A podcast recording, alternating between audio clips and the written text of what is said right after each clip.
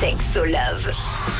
Rouge. C'est mardi et vous le savez, le mardi, on parle de vos relations et aujourd'hui, ce sera les relations amoureuses avec Sandy Kaufman. Salut. Salut, bonjour tout le monde. En ce moment, que ce soit sur les réseaux sociaux ou tout simplement avec les discussions entre nos copains, nos copines, il y a souvent le mot pervers narcissique qui revient. Moi, j'étais avec un manipulateur, c'était un pervers narcissique, il a fait ci, ça, ça. Et finalement, on ne sait plus vraiment ce que c'est un ou une pervers narcissique.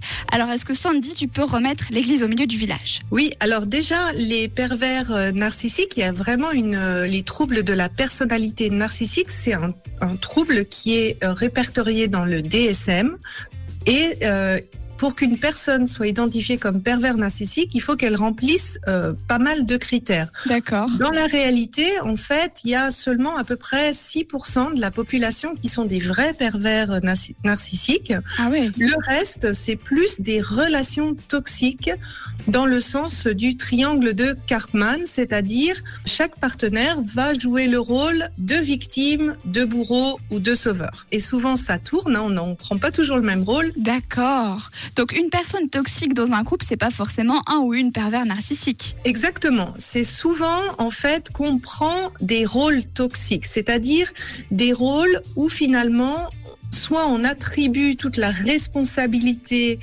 euh, de la relation euh, sur l'autre, ou on prend toute la responsabilité du succès ou de l'échec de la relation sur soi.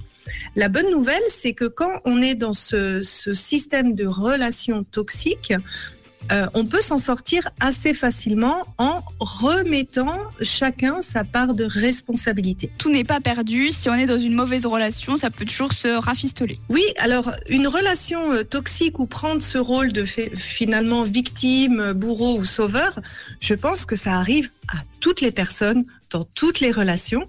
Euh, Et là, il y en a certains dans leur voiture qui se disent Oh mince, elle a fait ça l'autre jour, est-ce que je suis dans une mauvaise relation Même moi, je, je suis coach et des fois, je me mets en rôle de victime vis-à-vis de mon mari ou des fois, je suis un peu le bourreau.